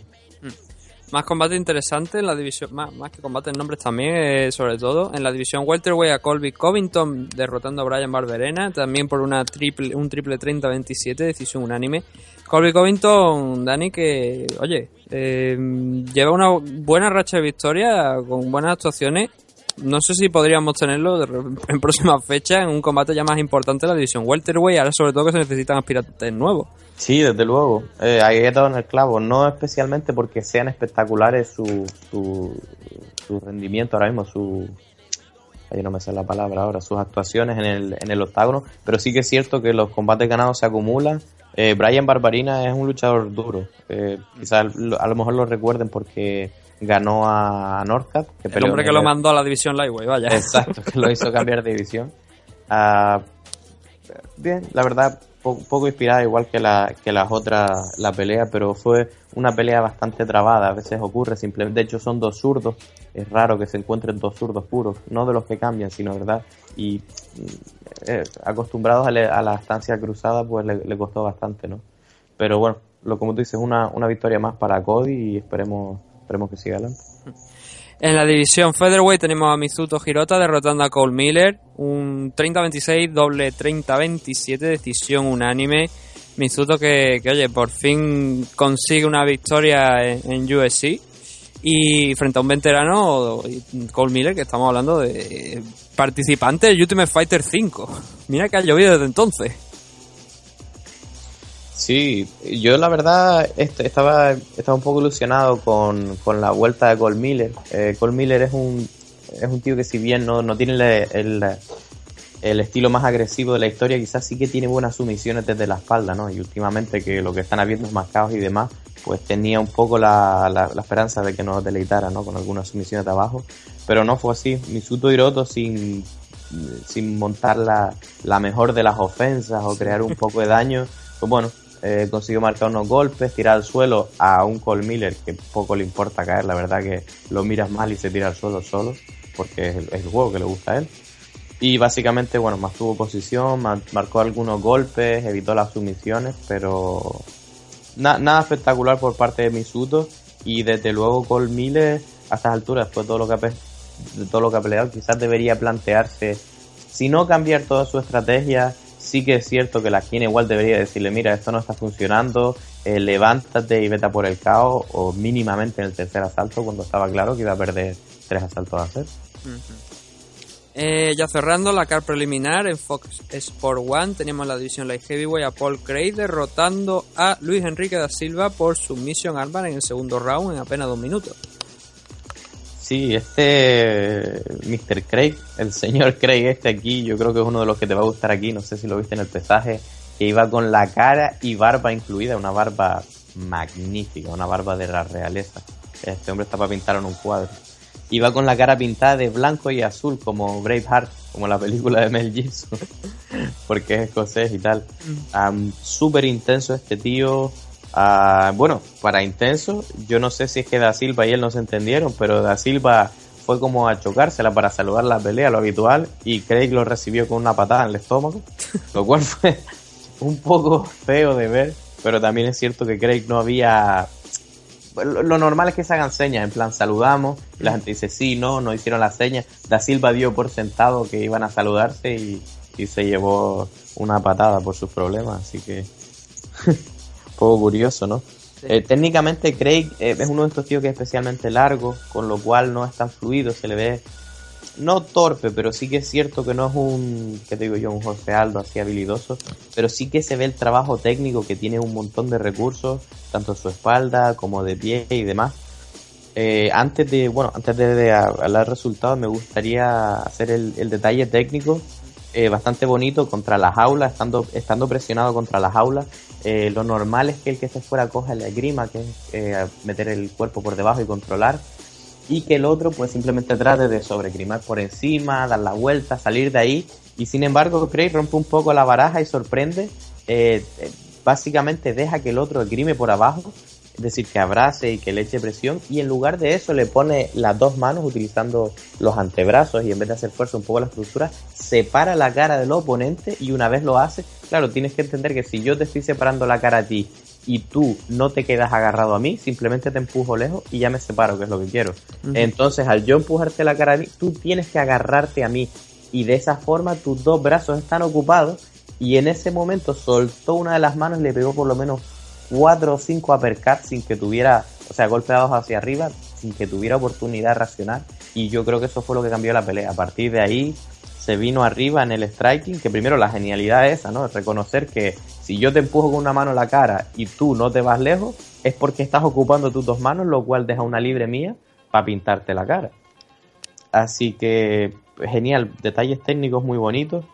Eh, dominó el striking, Da Silva lo consigue tirar, pero Craig muy, muy, muy veterano desde el suelo. Y después en el segundo asalto, desde el mismo suelo, eh, Da Silva consigue tirarlo en un intento de, escapar a los golpes en pie, pero Craig lo recibe con un triángulo para finalizar en el segundo asalto.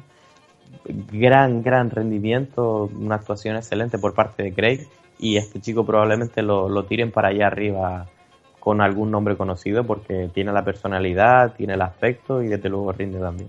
Y además también tiene el récord, ¿no? Porque ahora mismo, bueno, este era su debut en UFC, pero actualmente con esta victoria se mueve a un 9-0 y todo finalizaciones, no ha llegado ni a un combate por, por decisión, o sea que un deja claro no las habilidades que tiene y por contra teníamos a, a Da Silva que, que con esta eh, esta derrota era su primera derrota Sí, Da Eh, Silva invicto también. y, ta- y también con todo finalizaciones, que no es que, ¿sabes? O sea, Sí, que, que- que- que que no le pus- digno de admirar. Sí, lo que tú dices, que no le pusieron una perita de entrada, no, es que No. queremos a este tío, lo queremos cuidar, a ver si, no, no, no, no, o sea, pusieron dos tíos duros y el que salió, eh, el que salió victorioso fue, fue Craig. En la, car- en la main card de- del evento, ya retransmitida por Fox, teníamos en la división Welterweight Alan Juvan derrotando a Mike Perry por un doble 30-27 y un 29-28, otra nueva decisión, ¿no? Fue la noche de las decisiones. Sí, Alan Jovain o Cristiano Ronaldo, a los que hayan visto una foto de porque son, su- pues a mí se me parece un montón, no sé cómo lo ves tú. Se dan, se dan un aire. Mm, Hombre, a ver, eh, yo lo estaba viendo anoche y tampoco es que me estaba fijando mucho en Cristiano Ronaldo, ¿no? Pero sí que es cierto parecido, puede, según el plano, puedes ver. Sí, un poquito así que bien. Además se las da de modelillo por ahí, de calzoncillo y no sé qué. Está, está ganándose los euros también. Eh, sí, esta pelea, Mike Perry, Mike Perry fue el que yo había comentado la otra vez, Mm. que sale el tío a hacer, bueno, a hacer daño, este tío sale a asesinar. Ah, y Alex Jovain que, que sale con el antídoto para, para Mike Perry, ¿no? No habíamos visto a Mike Perry contra un zurdo así, con un buen cardio y buena estrategia como Alex Jovain, que es un luchador muy inteligente también. Eh, y tuvo un poco el antídoto. Eh, Mike Perry salió al cruce, como siempre, a, a romper ah, y se encontró de frente con, con la defensa de Jovain, ¿no? De entrada, Jovain estaba de la estancia de zurdo, ¿no? Pero que, que ya de entrada es un poquito más lejana y dificulta a un fajador como Perry que llegue rápido a la quijada, ¿no? Sí puede llegar con un directo, pero no le es tan fácil llegar con los ganchos como a él le gusta llegar, ¿no? A noquear. Con lo cual, ah, pues, pues eso, ya de entrada pues se le echó un poquito cuesta arriba, pero el juego de Jovain de patear al cuerpo, pateó, pateó una y otra vez el brazo derecho de, de, de Mike Perry y bueno, yo no sé si es entrenado, pero si tú si el arma, si el mejor arma de la otra persona es el derecho o el izquierdo, pateale ese brazo, porque a la cuarta o quinta patada ya no va a tirar tan fuerte y no va a querer tirarla tan alegremente, porque como la, como no la traiga de vuelta a casa, esa patada va a las costillas y eso duele mucho. Sí, sí. Yo creo que de hecho, de hecho yo creo que me parece que esa es la clave de la victoria de, de Juvan, porque tampoco es que haya demasiados, o sea, momentos en los que parezca que uno tiene que dominar el combate. Hay un, creo que es un, un directo de izquierda, me parece Juvan en el segundo round, que hace que Mike Perry tiemble un poco y... Sí, sí, un knockdown. De hecho, bueno, hu- hubieron dos. de- en- a- para crédito de Mike Perry, es cierto que el daño este de las patadas se acumulan y se nota más en el segundo y en el tercero, ¿no? Como Sí. dicen este Brian Stan y, Hardy, lo de dinero en el banco, ¿no? Son, golpes que no se ven al momento, como en la cara, pero que se van acumulando y van al cardio. Eh, pero Mike Perry, tío muy muy duro. Acabando el primero le hizo un knockdown fuerte a Jovain, se vino arriba. Yo pensé que podía acabar la pelea, pero Jovain muy inteligente, sobrevive. Viene en el segundo, ah, le devuelve el knockdown, con lo cual se hace con este asalto. Y en el tercero donde vemos el daño de ese castigo en el cuerpo, en los brazos, en las piernas de Jovain, que se viene arriba y por primera vez en toda la carrera de Mike Perry sobre el segundo asalto lo veo caminar hacia detrás, que es algo que no, no había visto aquí para atrás. Gran pelea, mucha acción, muy, muy, Sí. me gustó muchísimo. Yo creo que igual el resultado más justo al 29-28 porque tú has hecho en el primer round ese knockdown que le, que le Claro, mete sí. Perry. Y la estrategia yo... eh, tú, lo, has- tú lo has analizado perfecto, yo creo que esa es la estrategia, ¿no? Sobre todo las patadas. Yo creo que Juvan lanzó muchas patadas que le permitía medir el rango y también mantenerlo alejado. Y como tú has dicho, golpe y golpe y golpe van sumando. Y Mm. al final eso se acaba notando y sobre todo en, la- en las puntuaciones del final pues hace que te lleves un round, o- o- sobre todo en estos, en estos asaltos que son muy, muy justos. Claro. No hubo, no hubo grandes, mo- grandes eh, acciones que dijera, pues este se ha llevado este round claro. Y es ahí donde más, esas patadas, donde más entran el, en Claro, las puntuaciones. ahí, ahí has dado en el clavo porque es algo que a algunos nos ha costado entender con el tiempo y ahí me incluyo, en el cual nosotros siempre queremos ver quién metió los mejores golpes o, o quién tuvo las ocasiones, que, que está bien, está claro, pero desde el punto de vista de un juez, si en términos de ocasiones o de calidad de golpes son más o menos similares, o aunque luchadora tenga un poquito más que ver, si ve al final sigue tirando golpes y aterrizando y tiene el número de su lado, la apuesta segura es al luchador que ha tenido el mayor volumen de golpes. Y en este caso es Alex Joven. Eh, te puedes entrar a, a quieras que no, en el debate, bueno, pues esto fue mejor, el knockdown, no sé qué, pero el momento que Joven, que tiró más, le marcó un knockdown similar y se igualaron o algo parecido, los números de Joven le iban a hacer ganar la pelea eh, 9 de cada 10 veces. Sí, totalmente de acuerdo. Eh, ya subiendo, ya los cuatro combates que estaban en esta main card, eh, uno, el primero era este, Alan Juven derrotando a Mike Perry. El segundo, yo creo que, bueno, no vamos a meternos mucho en el tema de hablar sobre la carrera de Uriah Faber. El que quiera escuchar más que se escuche en MMA Adicto 156, donde ya hablamos de la noticia. Pero anoche era el retiro de, de Uriah en su sacramento, en su ciudad. Eh, la que lo ha hecho grande, lo han, lo han encumbrado, sin duda una de las leyendas de- del mundo de las MMA. Igual hay gente que no lo reconoce porque simplemente no vio la época de WEC, Claro. solamente lo ha visto en UFC, donde no ha tenido, ha peleado por título, pero no ha tenido opciones de, de ganar, eh, de ganarlo. Y en este combate, en su último, en su última pelea, se enfrentaba a Brad Pique, victoria de Uriah Faber en la división Bantamweight por un triple 30-26. Sí, eh, lo que tú dices. Gran veterano, eh, leyenda, eh, hizo que ocurriera que en las clases pequeñas se le prestara atención, la expansión de UFC, un, un papel importantísimo y bueno, yo la verdad que en términos de MMA, más que Sacramento hizo a Faber, Faber hizo a Sacramento y poco menos que le hizo las cunas de, del web y de, y de este tipo de categoría, ¿no? Así que eh, bueno, en las entrevistas se le escucha que dice es un buen momento porque no me voy siendo noqueado, como ha ocurrido, me voy en mis términos. Ah, y, y- y- bueno, y tiene, y tiene razón, se va en la cima, se va en el quinto o sexto lugar, eh, tirando contendientes abajo, perdiendo quizás solo unas peleas clave. Y muy, muy buena pelea para acabar. Una lástima que no pudiera acabar, no tuviera el, quizás la finalización, porque de luego estuvo súper, súper cerca. El primer asalto que yo personalmente le di un 18, por lo, con lo cual él al ganar los tres asaltos en vez de 30-27, simplemente gana por un punto de diferencia cada asalto, pues el primero ganó por dos, porque fue una cuerada. O sea, el primero empezaron luchando, marcó y lo botó, o sea, le hizo un knockdown fuertísimo a Brad Pique y yo no sé aún cómo sobrevivió, porque mira que lo vi en el replay, que, que somanta de palos, que hasta llegó un punto que él aflojó porque dice, al final me voy de fonda aquí pegándole a este tío que no se quiere noquear. Y muy, muy buena actuación. Quizás el segundo asalto ya se vino un poquito Brad Pique arriba, aún así mantuvo la presión. Eh, quizás el tercero fue donde más bajó, pero victoria clara de, Sí. de Uriah Faber y una buena pelea para retirarse y darle paso a una de sus protegidas en, en Pace. Sí, que, que también lo dijo, ¿no? Que, y no solamente Perry Van Zandt, dentro de poco pues también tiene a Cody Gabran peleando por el título. Sí. En UFC, UFC 207, el que hablaremos, hablaremos en los últimos minutos. Y sí, ¿no? Eh, Lo mejor. eh, Ahora mismo, Uraya lo que he dicho al principio, creo, de, de esto, ¿no? Que ha dicho que eh, sí que se obviamente se retira, pero igual que no descartaba a lo mejor un posible regreso, no sé si le ofrecen alguna algún combate así especial o algo. A lo mejor, pues, para una noche, un, un enfrentamiento, pues podría volver, ¿no? Pero la idea principal es esa, Uraya Faber, que se retira y habiendo perdido contra, en- aquí en la en, en UFC, habiendo perdido simplemente contra campeones, Renan Barao, Dominic Cruz, su derrota, yo creo que la derrota que a lo mejor la que hace más daño es la de Jimmy Rivera, que fue precisamente su combate anterior a este. Sí, igual ahí es donde, sí, igual ahí es donde llega ese punto donde dice, "Oh, pues igual no tengo lo que tengo que tener para seguir estando ahí, porque como te he dicho, hasta ese momento solamente había perdido con, pues con lo mejor y con, con campeones y campeones. Mm. En, ya en el Comain Event de la noche teníamos en la división welterweight a Mickey Gall, el hombre, el hombre que mm, demostró lo que es eh, las MMA de, simplemente subirte a una jaula, ¿no? A, a ver qué es lo que pasa con, en aquel combate contra CM Punk. Derrotando a Sage Norcat por un Real Naked Choke en el segundo round. Sí, Mickey Gol es súper inteligente. Ya, ya que nadie ha capitulado de una forma tan buena las oportunidades que se le han dado como este chico. Recordamos eh, peleando con la estrella de Pressing Cat. Esta.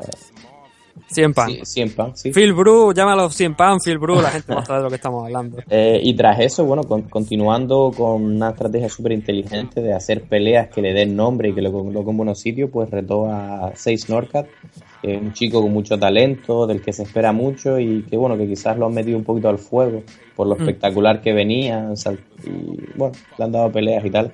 Eh, nada que quitar a, a la actuación de Sage Norcat, sigue siendo un tío duro, es bastante bueno, ha sobrevivido al suelo la pelea. Eh, destacar, eh, me gustaría destacar que es, curioso porque justo donde entrenaba Sage Norcat, que es Crystal Gym, que era su gimnasio base, hubieron problemas y se fue, es donde entrena ahora Mickey Gol, ah, con lo cual estoy seguro que Mickey Gol fue a esa pelea con, con conocimientos bastante interesantes sobre cómo quizás atacar a Sage Norcat pero que al final tampoco eh, fue nada eh, mágico que nadie esperara. Es decir, Mickey Gol es un cinturón marrón de muy muy alto nivel, por lo que dicen de las escuelas Gracie, y Norcat pues es un striker, así que básicamente su estrategia estuvo clara, tirar a Norcat y ahí vencerlo, y es lo que hizo. En el primer asalto ah, así lo hizo, dominó bastante cuando lo tiró eh, en el suelo. Seis Norcat que se le vio visiblemente enfadado, un poco eh, raro ahí, lo pateó un poco en el suelo. Llegó incluso a tocarle la quijada a Mickey Gol, le dio un poco un susto. Pero la verdad que como un veterano se recuperó, volvió y en el segundo asalto una vez más lo consiguió llevar al suelo, le cogió la espalda y lo finalizó con, con ese mataleón o estrangulación desnuda por la espalda. Y una actuación muy muy buena por parte de Mickey Gol, que ahora pide a Dan Hardy como siguiente oponente en Londres. Así que- Efectivamente. Dan Hardy que que, interesante. sí. Sí, que Dan Hardy que, bueno, tenía ese problema de corazón, pero eh, teóricamente está a la espera de que un médico pues le dé el visto bueno, le dé la alta para poder volver a subirse a una jaula y él ha dicho que estaría abierto eh, a pelear en 155, pero que fuera una, un combate que le supus, eh, le, su- le, presentara un reto o un luchador especial o algo y Mickey igual ha dicho que bueno, que él quiere darle la bienvenida. Mickey que bueno, está en 170, pero eh, lo dijo en la, como tú bien has dicho, cuando reta Dan Hardy también dice eso que él planea bajar a 155 porque actualmente es joven, tiene 24 años y cree que puede ser campeón en esa categoría. Eh, Entonces, eh, ha retado automáticamente a ver si Dan Hardy pues, le, cede ese, ese combate. Y como tú has dicho, muy muy inteligente porque el primer combate, nada más llega a UFC, bueno, no, el primer combate cuando llega a UFC no sería el segundo, contra CM Punk, un combate que desde el punto de vista de la prensa pues era muy importante por la figura de CM Punk, ¿no? El segundo contra Saint Norca, que es el niño bonito de, de UFC. Y ahora el tercero se va a ir directamente por Dan Hardy. Yo me pregunto si vence a Dan Hardy también, ¿qué será lo siguiente? Conor McGregor. Sí, un top 10, ¿no? De luego, si vendes a, si vences a Dan Hardy, cosa buena nada más para este chaval. Alguno que esté arriba en el top, pero que quizás venga de perder, eh, lo vería sin ningún tipo de problema. Y, y ya, y ya te digo, él- se, se- le ve que lucha inteligente, ah, tiene un suelo bastante sólido y, y no es un loco en la medida que él reconoce cuando alguien es mejor que él en un terreno y no se vuelve loco. O sea, y se le ve en el suelo. eh, después de que le hayan tocado la quijada, como invita al otro al suelo, gana tiempo, se levanta. Este chico es bastante inteligente, la verdad, y si sigue haciéndolo como lo está haciendo y siendo realista hasta cierto punto, tampoco te puedes poner aquí a retar al campeón de entrada, si no pelea, pelea, pues, pues, tiene oportunidades de, de hacer daño. En cuanto a la bajada a 70 kilos, yo no lo veo. Yo creo que es enormemente grande, me parece grande hasta para 77 a pesar de que es delgado, y probablemente creo que pague ese corte. Quizás me equivoco, quizás modifica un poco su estructura y viene un poquito más ligero, pero yo lo veo muy grande para 70. Pero bueno, Connor se metió en 66 y es bastante grande también y hemos visto otros cortes así salvajes. Vamos a darle un voto de confianza, él dice que cree que puede hacerlo. Vamos a ver. A The Saint Norca vamos a guardárnoslo porque yo creo que también va con. Podemos relacionar ambos casos eh, ya en el, con lo que va a pasar en el main event. Y como digo, en el main event, eh, Michelle Watterson en la división Strikeway derrotando a Paige Van Zandt en el primer round por Real Naked Show, pero más que por el Real Naked Show, simplemente porque la manda a dormir. Eh, No, no Paige Van Zandt en ningún momento se rinde y No, sí se rindió, me parece. no, no, no, no llega a topear en ningún momento. Es el árbitro Pero que se creo que despertó yo- rápido entonces, ¿o qué? Pues la. Eh, sí, no, a ver, eh, Watterson no suelta porque ella no, Van Zandt no se rinde en ningún momento y se nota que pierde Van Zandt la fuerza de las manos y ya mm, McCarthy, que creo que era el, el, entrena- el, árbitro, automáticamente ve la situación, ve que Van Zandt ya está durmiendo y la obliga a que Watterson, pues bueno, para el combate, toca a Watterson y ya se para el combate e inmediatamente Van Zandt se despierta y se levanta sin ningún problema pero sí que está ese momento donde a lo mejor no está completamente dormida, pero sí que ya perdió la fuerza para seguir. Ay, curioso, yo pensé Sí. que había tocado al final. No, no, pero no llega, no llega a rendirse. Por eso, de Pues- hecho, el resultado es technical submission, no es submission solo. por- Ah, claro, claro. Sí, sí. Pues eso sí. Eh, pelea excelente. Michelle Watterson, no sé si lo aparenta porque la verdad que se le ve bastante joven. Eh, una veterana ya de bastantes peleas.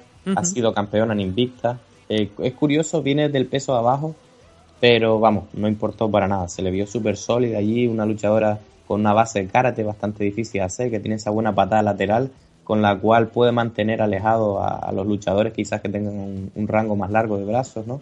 Bastante inteligente y, y técnica excelente y espectacular. Desde la jaula le, hace un koshiguru, una técnica de judo que consiste en abrazar la cabeza por la parte de atrás de la nuca, controlar el brazo externo para que obviamente no pueda sacarlo y poner y evitar la caída. La tira y según la tira y cae, Paige Van Zandt decide hacer la voltereta hacia detrás para evitar que ella consiga cruzar su cuerpo sobre ella e inmovilizarlo. Y según Paige Van Zandt se va hacia atrás, gira sobre su cabeza sin soltar el agarre de la cabeza, le coge la espalda como un mono araña, hace hacia atrás, mete el triángulo de cuerpo, que recordamos es en vez de tener los ganchos cuando tiene la espalda, cuando cruzas una canilla por el estómago y la trabas por otro lado, lo cual limita la movilidad, presiona los estómagos, no permite inflar los pulmones así como es. Es cierto que no puedes atacar con esas piernas ya, pero la presión es muy dura y a partir de ahí empezó a buscar, buscar, buscar, buscar la estrangulación hasta que la consiguió meter y ese fue el final de la pelea. Eh, y ahora aquí, bueno, por supuesto, gran victoria de Mitchell Watterson. Decía, creo que era Brian Stan el que estaba en comentarios con, con Mike Goldberg, decía que eh, un futuro brillante, ¿no? Como si la acabáramos de descubrir, yo creo que para nada.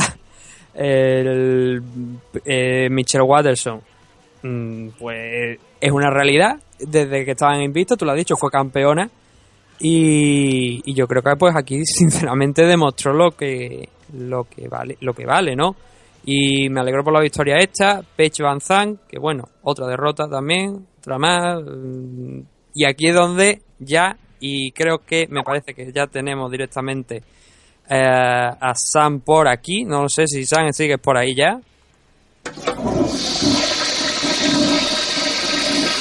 A gusto me he quedado chorizo. Ay, voy a formular la pregunta y ya Sí. luego ya retoma tu el control. Eh, me he mareado, estábamos me ma- hablando de- que me- Bueno, acabamos de, ter- de terminar de comentar el, el main event de Michelle Watterson contra Paige Van Zandt. Me las queríamos- piernas, me yo hacer piernas. la pregunta de Paige Ay. Van Zandt, Seis Norca, eh, dos derrotas otra vez. ¿Qué hacemos con ellos dos? ¿Dónde los colocamos? Pues prácticamente. ¿Realmente merecen estar aquí en UFC o deberían considerar A la otras opciones antes de... A la horca. Em, yo os digo una cosa. Hola, ¿qué tal? Vuelvo una vez más. Oh, me, me he mareado, me he puesto azul. ¿Sabes cuando llevas mucho tiempo sentado que te levantas y se te duermen las piernas? Pues así. Em, el, el hecho de que haya perdido Sage Northcutt ha alegrado a muchísima gente. Pero muchísima gente. Es más, ayer estábamos hablando con todos los, los entendidos de, de esto. Y obviamente, eh, de cara a la galería hay que ser más, eh, más condescendiente, más formal, también de, si se puede decir así, pero la realidad es que eh, había que probar y había que hacer. Necesitábamos a alguien que hiciera falta, que Sage Northcutt no es tan bueno como nos lo pinta. Enrique ya nos lo demostró en UFC eh, 200. Y el hecho de que ayer Mickey Gol pues eh, acabara de la manera que acabó con, con Sage, yo creo que ha quedado patente de que ese gran hype, como le gusta decir a Nathan Hardy, el, el tren del hype de Sage Northcutt, de una vez por todas ya ha descarrilado. Vamos a ver si esta semana se nos eh, pone alguna excusa como que volvía a tener anginas o que le había salido pues una, una hemorroide fuera de tono. O que le estaba bajando un testículo. Le estaba, sí, un testículo le hace ascensor y había que operarlo y pues ese día pues acabó de subir y digamos que no, no se acordó de bajar. Yo creo que es muy bueno para el deporte el hecho de que Seis Norca se haya puesto en su sitio. Lo de Paige Van Sant tiene otra otra lectura. Paige Van es más Pa- legit. Paige es una, Paige es una tía dura. Sí. Paige es una tía dura y es una luchadora legítima del top 10. Ahí, en eso por estoy mucho, con- por mucho que sean los dos así jóvenes, atractivos, hayan tenido media, Paige es una tía dura, dura, dura, dura, que está en el top 10 con todas las de la ley y que más tarde o más temprano pegará su campeonazo. No sé si era campeona, pero para nada, dos casos completamente diferentes. Y si no, vete a ver la cuerada tan grande que se llevó de, de esta de la novia de Pat Berry. ¿cómo Sí, llama? Rose Namayunas. de Rose Namayuna y se quedó los cinco asaltos allí.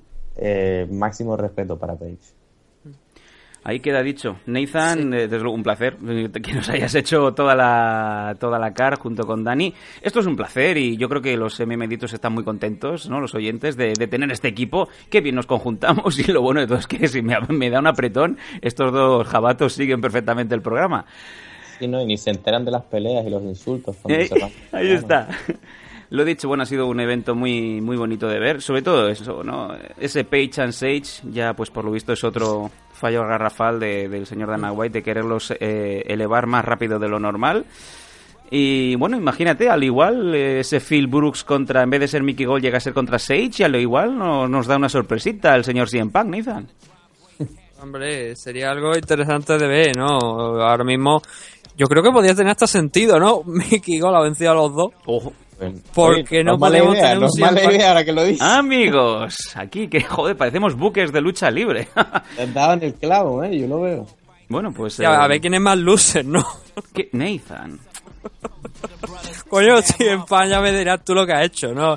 Ese momento de esa repetición que ponen tanto que pusieron anoche también, en la que va así en pan de frente, lanza el puño al aire, la pantalla se pone gris, dice, What was at this moment, si en pan new, he fuck up. Sí, pero luego se le pasa a Nathan del gris al verde, ¿no? Cuando abre Sí, su- money, money, money. cuando abre la app de Abanca o de Caja Galicia y pone usted ha recibido medio millón de pavos. Por no hacer nada. en fin, bueno, este ha sido el resumen del UFC on Fox. eh, Bueno, sí. antes, antes, de cerrar, antes de cerrar, Sí. hay que decir que nos hemos dicho los, los premios de la noche, Vamos los allá. bonus de, de la noche de 50 mil dólares, ¿no? En, toda la cara, para, para, para tirar esos billetes al estilo pimp. No, como el Pelos, cuando ganó su primer- sus primeros 75 euros en, en un bolo que hicimos en, eh, creo que fue en Barcelona. Lo- eh, era billetes pequeños, eran unos cuatro billetes de 5, uno de 20, uno de 10, y los echó encima de la cama y dice, mi sueño es eh, follarme a mi mujer con el dinero. Y sí, sí, ahí, se le metió los billetes de 5 por el culo. Nathan. El, el combate de la noche, Aleli en mí contra Irene Aldana. Y luego el performance of the night a Michelle Watterson por esa sumisión en el main event. Y a Paul Craig, que ya lo ha dicho también Dani a lo largo de, de, de este resumen, también trabajando muy bien. Y la puerta, la puerta, bueno, la puerta ya que la vamos a coger pronto, ¿no? La asistencia, 13.136 personas. Un, Muy bien. Una puerta, un millón doscientos cincuenta mil aproximadamente dólares, una buena puerta, la verdad, teniendo en cuenta que era un evento en Fox, pero que era el retiro de Uraya Faber en, en Sacramento. Ahí es, ahí es nada. Y bueno, los mejores deseos para Uraya Faber y al César lo que fue del César.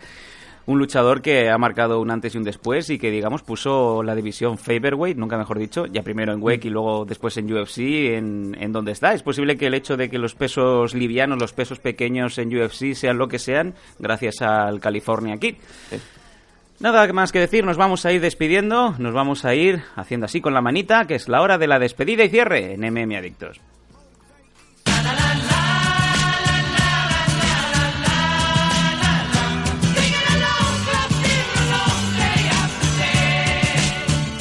Let's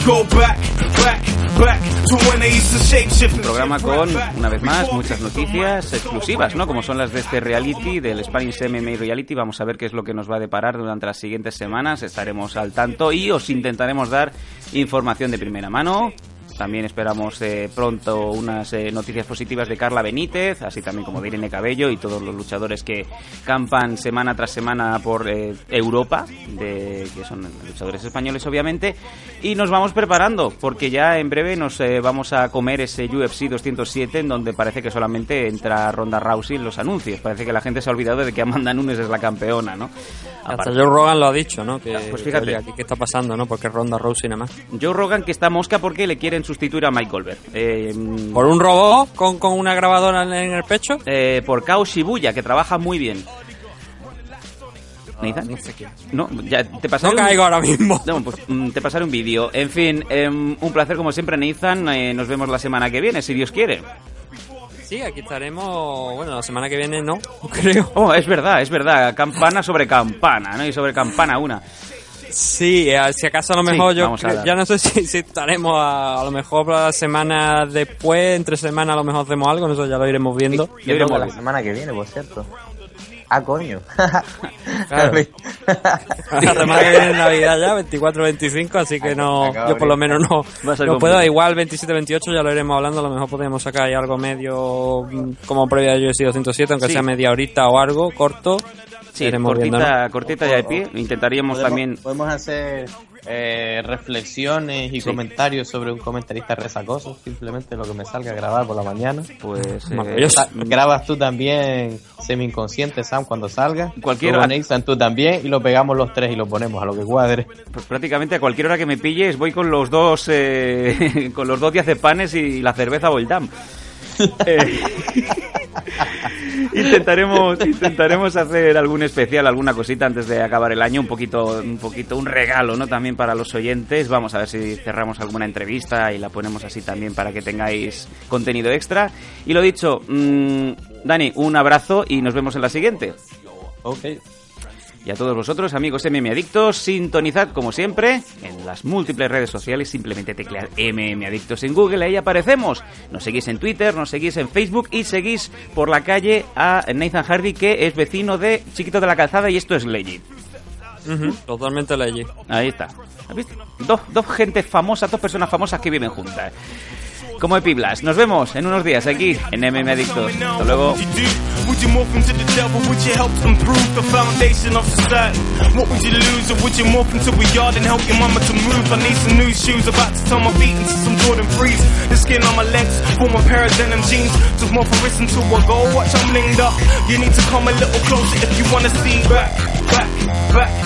to when I used to shape shift and shift right back. Before I picked up the mic, started writing rhymes. I could open my form at any given time. Shape, shift, shape, shift, shape, shape, shift, shift, shape, shift, shape, shift, shape, shift, shape, shape.